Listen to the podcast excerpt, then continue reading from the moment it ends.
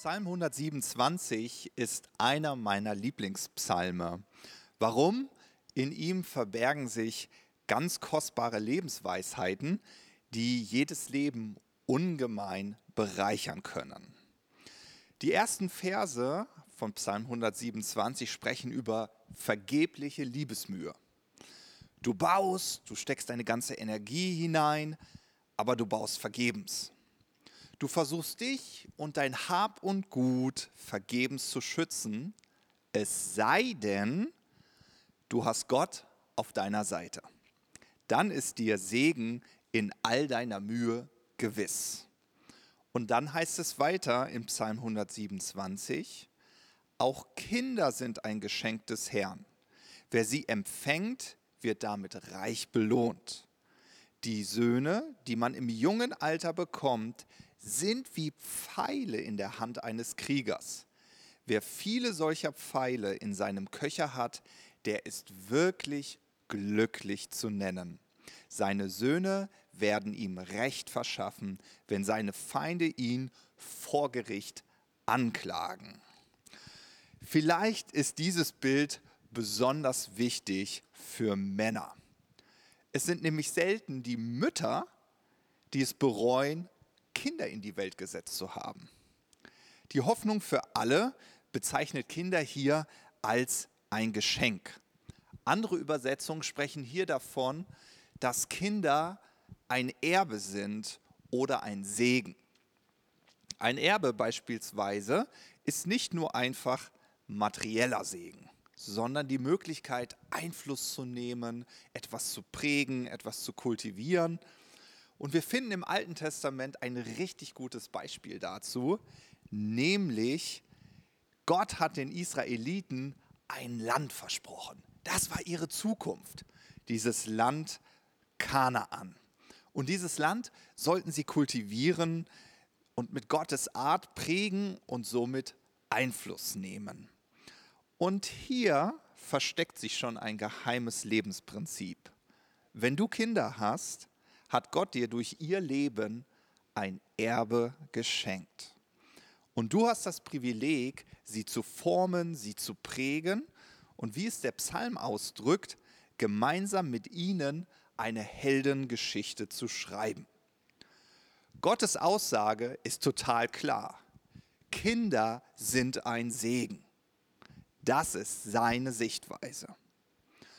Und wenn wir die beiden Teile des Psalms gegenüberstellen, dann haben wir auf der einen Seite die vergebliche Liebesmühe und auf der anderen Seite den Segen Gottes, nämlich Kinder.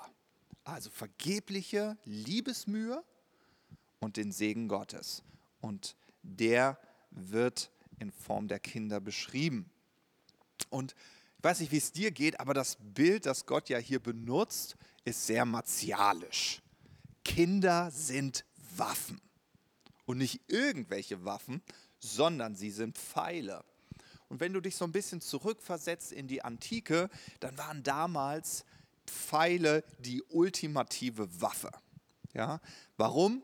Pfeil und Bogen sind deshalb besondere Waffen, weil du aus sicherer Entfernung den Kampf beschreiten kannst. Ja? Du musst nicht in den Nahkampf gehen, du musst nicht das Messer zücken, du bringst dich selbst nicht in Gefahr, sondern kannst von einem erhöhten Punkt deinen Feind attackieren und ihn angreifen. Und er ist dir hilflos ausgeliefert. Wenn der Psalm in unserer heutigen Zeit geschrieben würde, dann wären Kinder sicherlich noch anders beschrieben worden, nämlich als Patronen in einem Scharfschützengewehr oder als bewaffnete Drohnen. Und ich weiß, dieses Bild ist sehr martialisch und deshalb stellt sich doch für uns die Frage, warum wählt Gott genau dieses Bild, um seine Aussage, dass Kinder ein Segen sind, so deutlich zu machen? Dadurch, dass Gott sie als Waffen in der Hand eines Helden beschreibt, misst er ihnen einen bedeutsamen Wert zu. Damals, naja, was hat die Männer interessiert? Sie, waren, sie hatten Interesse an Frauen, sie hatten Interesse an Krieg, an Waffen. Ähm, heutzutage ist es manchmal gar nicht so anders. Ähm, und indem Gott sagt, warte mal, Söhne, Kinder sind wie Pfeile in der Hand eines Helden, so beschreibt er Kinder als fähig, als mächtig und dass man Kinder niemals unterschätzen sollte. Wusstest du, und das ist der erste wichtige Gedanke hierzu, wusstest du, dass Kinder schon mit dem Heiligen Geist erfüllt sein können? Ja? Und ich weiß nicht, ob du es wusstest, aber es gibt keine Mini-Version von dem Heiligen Geist, also keine, keine Minimis. Es gibt nur diesen einen Heiligen Geist. Ja, es gibt keinen kindgerechten Heiligen Geist, der irgendwie nur so eine kleine Version von dem eigentlichen Heiligen Geist ist. Das heißt, wenn du Kinder hast, dann tragen deine Kinder denselben Heiligen Geist mit derselben Kraft, mit derselben Macht in sich, so wie du ihn in dir trägst. Und dazu möchte ich einfach so ein persönliches Beispiel aus meinem Leben mal mit dir teilen. Und zwar, äh, ich bin mit einem unglaublich gesegneten Vater groß geworden, der an mich glaubte und mich auch schon als kleiner Junge darin förderte, Gottes Kraft zu spüren.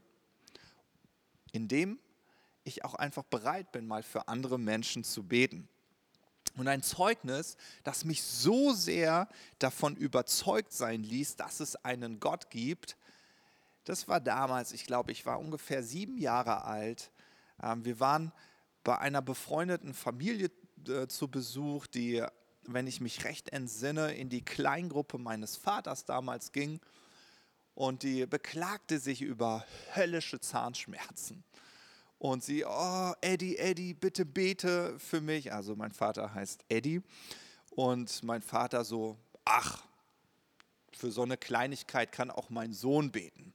Und ich weiß, dass ich einfach nur am Spielen war. Und mein Vater rief mich und sagte, Matthias, komm rüber. Und ich so, ja, Papa, was, was ist los? Was möchtest du? Und mein Papa, so wie er ist, sagte einfach, geh mal hin und bet für die Frau, die hat Zahnschmerzen. Und es war total selbstverständlich für mich, einfach zu dieser Frau hinzugehen, meine Hand aufzulegen und in kindlichen Worten diesen Zahnschmerzen zu gebieten, dass sie zu weichen und zu gehen haben. Und das habe ich auch gemacht.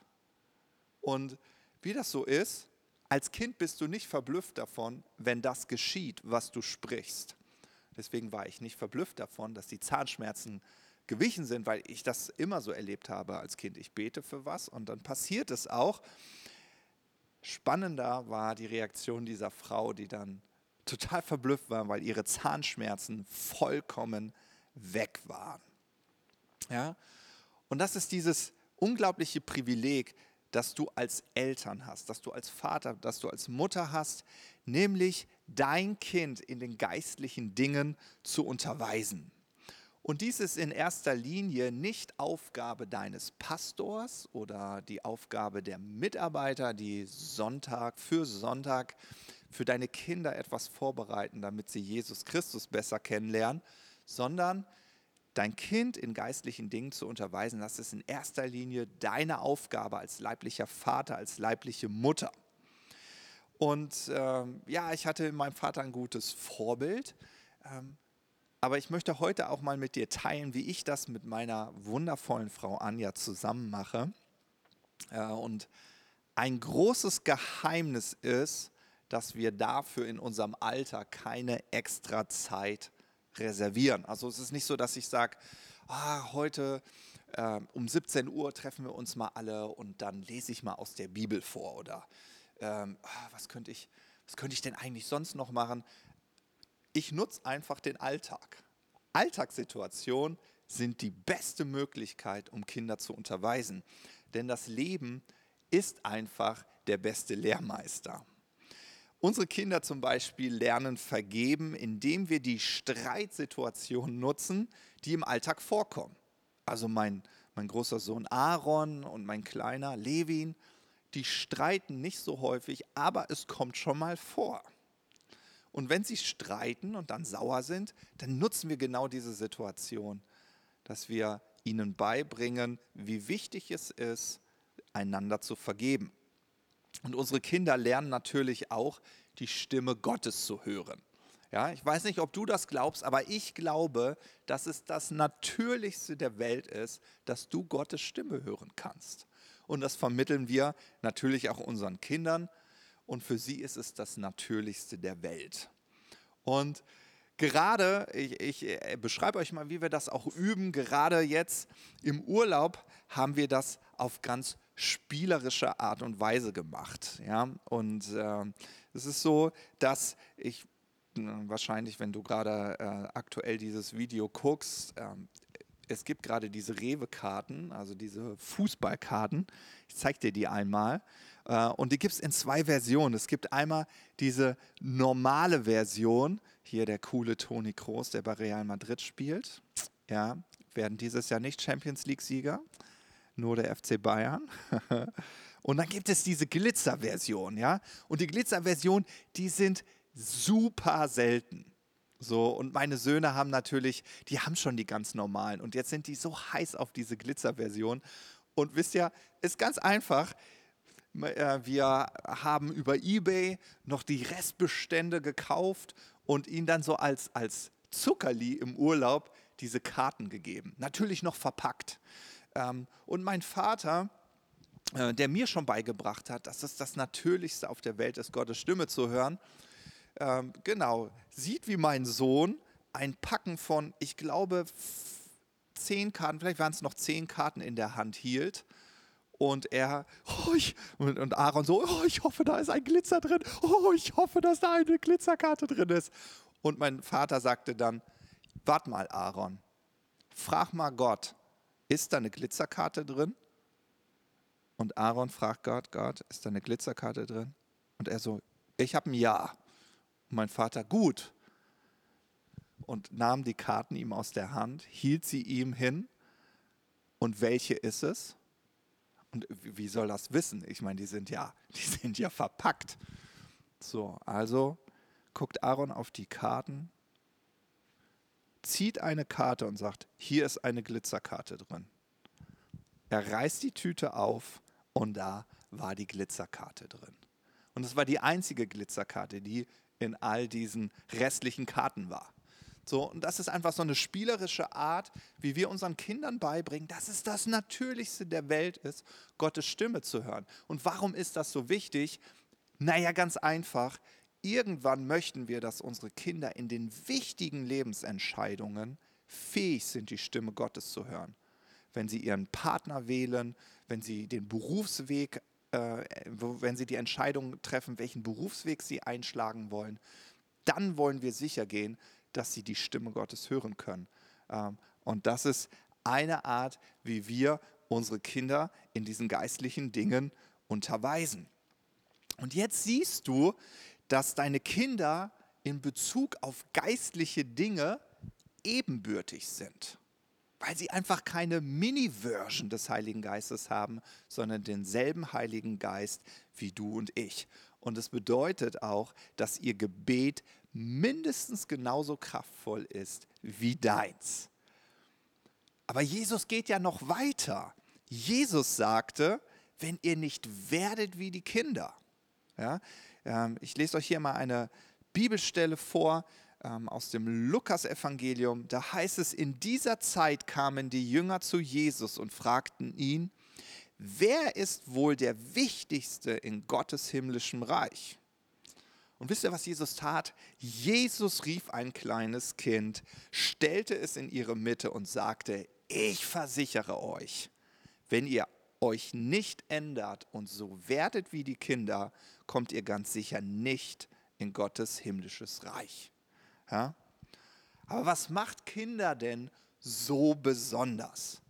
Und heute möchte ich fünf Punkte mit dir teilen. Fünf Punkte, was wir durch Kinder lernen können.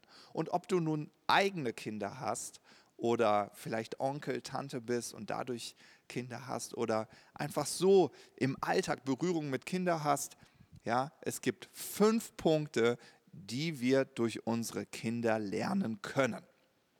Der erste wichtige Punkt ist, was erwarten Kinder von ihrem Alltag? Natürlich Spaß. Ja? Sie wollen das Leben wie ein Abenteuer erleben und entdecken. Also meine Jungs sind so. Wenn ich denen sage, na, habt ihr Bock zu putzen? Bäh, haben die keinen Bock drauf? Ist langweilig, ist öde. Ich meine, das sollen sie auch lernen, auf jeden Fall. Aber Kinder erwarten in erster Linie, dass es Spaß machen muss. Schule soll Spaß machen. Äh, der Sportunterricht soll Spaß machen.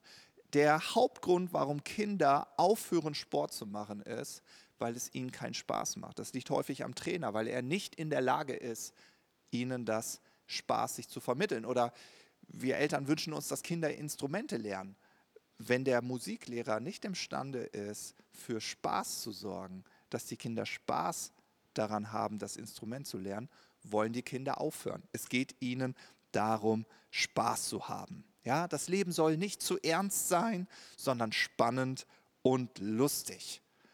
Ja, und was, wie geht's dir damit? Was erwartest du von deinem Alltag? Ich glaube, es ist Zeit für mehr Spaß. Ja? Und kein Wunder, dass eine Eigenschaft des Heiligen Geistes Lachen und Freude ist. Ja, du hast richtig gehört. Lachen und Freude. Das ist eine Eigenschaft, die ganz besonders in Bezug auf den Heiligen Geist zum Ausdruck gebracht wird. Er ist eine überfließende Freude. Und ich mache das auch in meinem Alltag ganz persönlich so. Ich muss mir das auch immer wieder in Erinnerung rufen. Nimm das Leben nicht so ernst. Ja? Und zwei gute Fragen, die dir helfen, ist, dass du dich einmal fragst, wann habe ich das letzte Mal so richtig gelacht? Ja? Und wann hat man am meisten Spaß? Häufig, wenn man spielt. Wann hast du das letzte Mal einfach mal sinnlos gespielt? Ja? Wo es nicht darum ging, äh, Erster zu sein, Sieger zu sein, wo du nicht verkrampft warst, sondern wo es einfach nur um, um den Faktor Spaß ging. Ja? Das kannst du von deinen Kindern lernen. Also der erste Punkt, ja, Spaß. Der zweite Punkt, Kinder lernen durch Abschauen. Ja? Kinder lesen keine Bedienungsanleitung, sondern beobachten ihre Eltern, wie sie beispielsweise technische Geräte bedienen. Ja, ich habe hier mein, äh, äh, mein iPad hier liegen. Ich habe auch ein Smartphone, wie die meisten Eltern heutzutage. Ja, und die Kinder, die brauchen keine Bedienungsanleitung, sondern die gucken, ah, wie machen Mama und Papa das? Okay, ich drücke da auch mal drauf und dann verstehen sie schnell, ah, es ist ein Touchscreen. Aha. Und das schaffen Kinder auch schon, die anderthalb Jahre alt sind. Ja, Kinder lernen durch Abschauen. Und deswegen suchen Kinder auch instinktiv Vorbilder und Mentoren, die sie mit Fragen löchern können. Papa, warum machst du das? Papa, wieso wird es abends immer dunkel? Ich weiß nicht, ob dein Kind so wissbegierig ist, aber meine Jungs können mich mit Fragen löchern, wo ich denke, äh, hm, habe ich auch noch nicht drüber nachgedacht. Ja? Das sind Kinder. Kinder wollen lernen und deswegen suchen sie sich Vorbilder. Ja?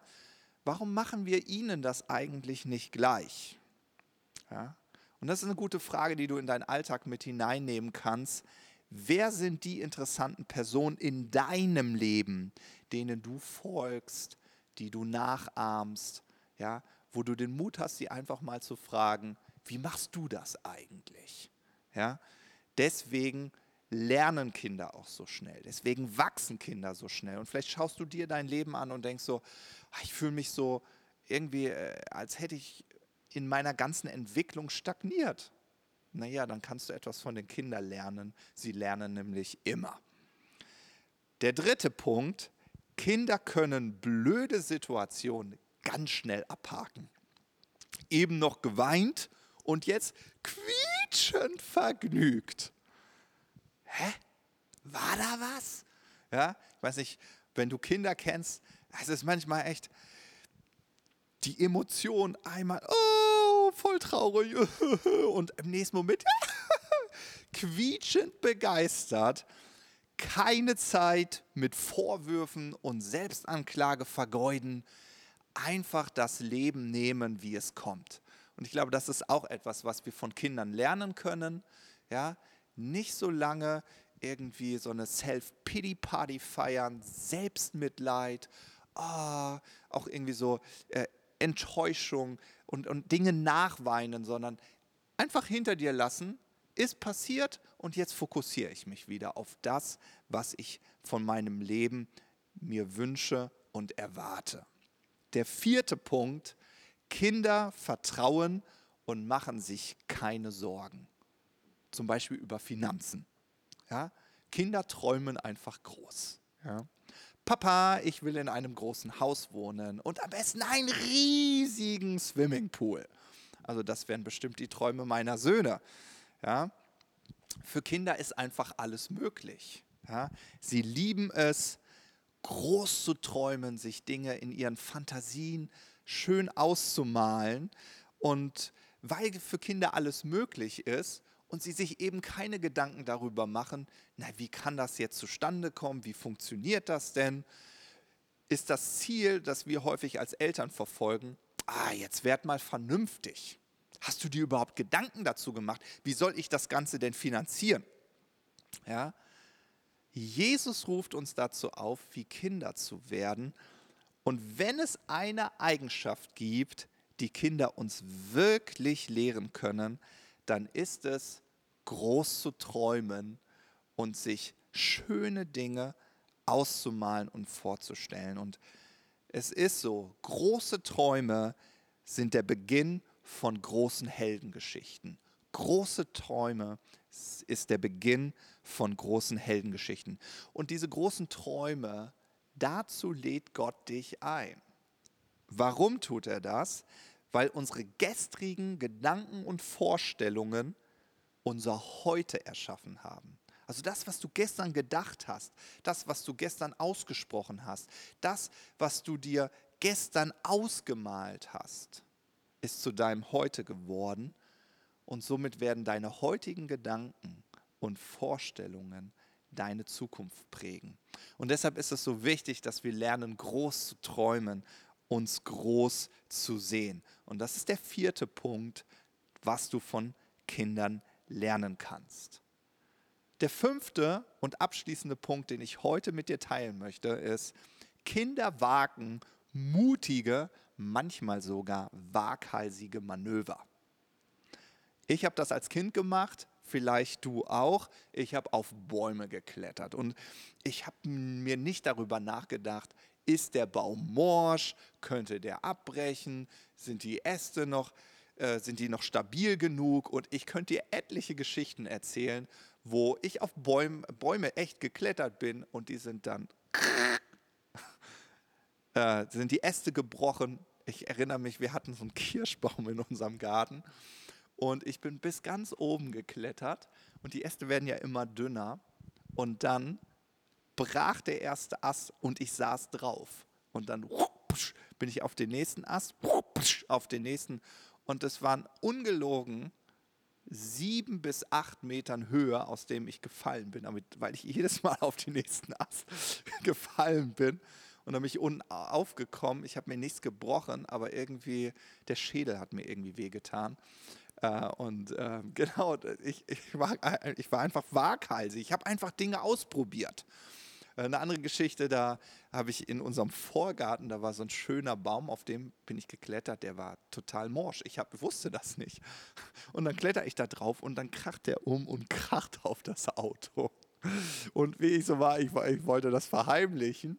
Und dann, äh, genau, sitze ich oben am Küchentisch und meine Schwester, die war mal ganz klein und sagt, und dann sagt sie, und da hat es Bumm gemacht, da hat es Bumm gemacht. Und meine Mutter war da, hä, was hat der Bumm gemacht? Und dann sagt sie, ja, Matthias ist auf einen Baum geklettert und da hat es Bumm gemacht. Und meine Mutter, was? ja, so ist das manchmal, ja. Kinder wagen mutige, manchmal waghalsige Manöver. Ja, das ist dieser fünfte Punkt. Und es braucht einfach diese mutigen Entscheidungen, wenn wir in unserem Leben etwas ändern wollen, wenn wir unserem Leben eine neue Richtung geben wollen.